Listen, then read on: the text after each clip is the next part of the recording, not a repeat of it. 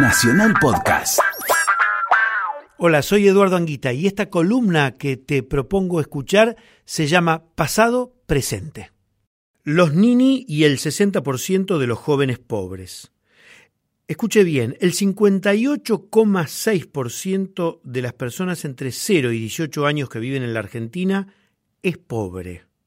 Dicho de otro modo, solo 4 de cada 10 pibes tienen en sus casas al menos algo más que lo indispensable para comer, vestirse, acceder a la educación, cloacas en sus casas y padres que trabajan lo suficiente como para mantener el hogar. Una vuelta más. Seis de cada diez pibes en la Argentina afrontan limitaciones en áreas críticas como alimentación, educación y salud, además de que sus familias tienen problemas de hábitat, tales como el acceso al agua potable y las cloacas. Los datos surgen del Observatorio de la Deuda Social de la Universidad Católica Argentina y el estudio refiere a datos colectados entre 2010 y 2016, es decir, en el bicentenario de la Revolución de Mayo y la Independencia, a 200 años de aquellos años fundacionales, los pibes argentinos están como le digo. Nada indica que en este primer semestre del año 2017 haya mejorado esta situación. No fue etapa de los grandes diarios y es difícil descifrar si hay un acostumbramiento social por parte de los propios afectados, en este caso la inmensa mayoría de los pibes.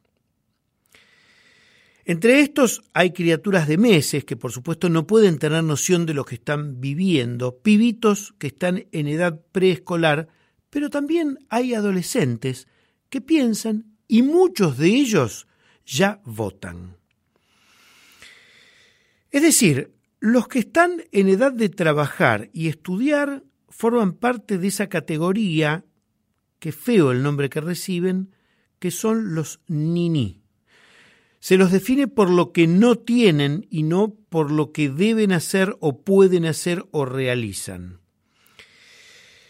Es curioso, en octubre de 2016, una compañía de recursos humanos con base en Zurich, Suiza, llamada ADECO, que tiene una filial en Buenos Aires, sacó un informe aterrador. Los pibes que van entre 16 y 25 años tienen una relación con el mundo laboral y con el mundo del estudio tremendamente dura. Escuche bien. Siete de cada diez jóvenes entre 18 y 25 años no consiguen insertarse en el mundo laboral. De un universo de 4.400.000 jóvenes, el 25% no estudia ni trabaja. Más de un millón de jóvenes argentinos no estudian ni trabajan. Muchachos y chicas entre 16 y 25 años.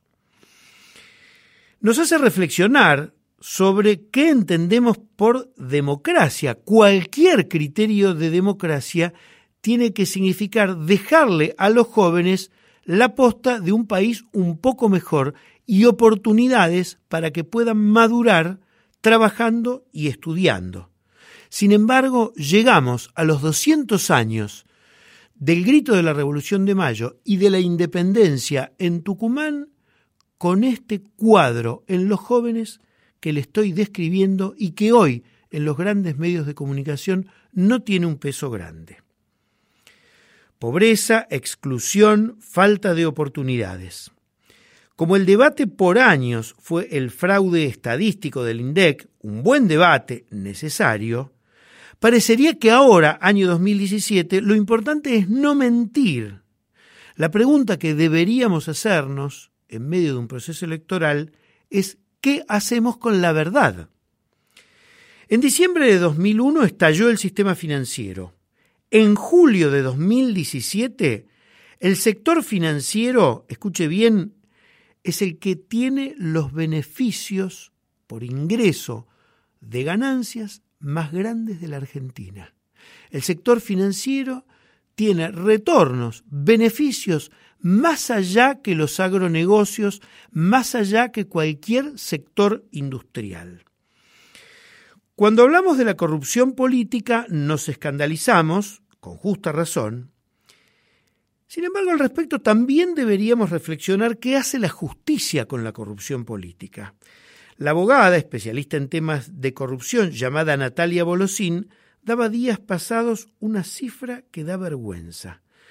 En 34 años de vida institucional en democracia hubo solo siete condenas firmes a funcionarios políticos por casos de corrupción.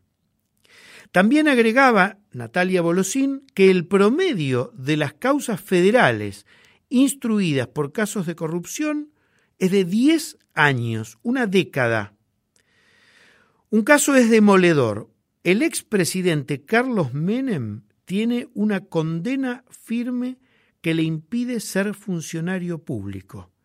Sin embargo, Menem es senador cuyo mandato termina en diciembre de este año y para seguir en el cargo con fueros va a ser candidato en octubre próximo. La Cámara de Casación Penal le confirmó a mediados de junio la condena de siete años, pero además la condena es por 14 años de inhabilitación para ejercer cargos públicos. Está condenado, sin embargo la condena no rige porque ahora tiene fueros y gracias a esos fueros puede presentarse en las PASO de agosto y si gana las PASO, como todo indica, se va a presentar en octubre, como todo indica, tiene posibilidades de ganar y seguir en el cargo de senador por unos cuantos años más. Recordemos que la condena a Carlos Menem es por contrabando agravado de armas a Croacia y Ecuador. Banqueros presos por los desfalcos de fines de 2001 y principios de 2002 no hay ninguno. Un libro que tuvo muy poca circulación puso en blanco sobre negro las barbaridades que se hicieron en 2001 y 2002. Me refiero al libro El Corralito, historia de una estafa colosal al pueblo argentino. Fue publicado en septiembre de 2011, a 10 años casi de aquellos episodios. Sus autores eran el constitucionalista Alberto González Arzac, Facundo Viagos y la entonces senadora Malvina Seguí, que precisamente presidía la comisión bicameral que investigaba los presuntos delitos cometidos en esos años. El libro abunda en los delitos cometidos, sin embargo, la mayoría de las causas prescribieron. Pasados diez años de sustanciadas las denuncias, las causas no tuvieron estado. El libro sirve, el libro de Viagos González Arzac y Seguí sirve como han servido otras denuncias que pierden estado judicial. Una de ellas, una de ellas, la de Alejandro Olmos sobre la perversa deuda externa y las responsabilidades de José Alfredo Martínez de Oz y los banqueros en el periodo que va de 1976 a 1980, cuando Martínez de Oz fue ministro. Si uno piensa que la fuga de capitales, amparada en muchos de los delitos que cometen los banqueros, con los atributos de control policial que tiene el Banco Central, si esa fuga de capitales llegó a la cifra de casi un Producto Bruto Interno Anual, una cifra de 400 mil millones de dólares, tiene que pensar que la justicia federal, cuando se trata de delitos económicos financieros, tiene ojos de pirata. Por lo menos un parche en un ojo. Si uno piensa que el megacanje fue un ejemplo de impunidad, tiene que preguntarse por qué Federico Sturzenegger es el actual presidente del Banco Central cuando él era secretario de Política Económica con Fernando de la Rúa, precisamente cuando se realizó el megacanje. Y Sturzenegger fue denunciado y procesado por el megacanje. Es más, tiene la causa abierta. En diciembre de 2015, la, la propia Corte Suprema de Justicia de la Nación convalidó el procesamiento a Federico Sturzenegger. Desde ya, Federico Sturzenegger siguió teniendo cargos, fue presidente del Banco Ciudad con Mauricio Macri y desde que Macri es presidente de la Nación, preside el Banco Central. Desde ya no falta en la Argentina gente que se siente incómoda por el hecho de analizar la corrupción política y la corrupción financiera con los procesos de pobreza que hablábamos al principio de este artículo.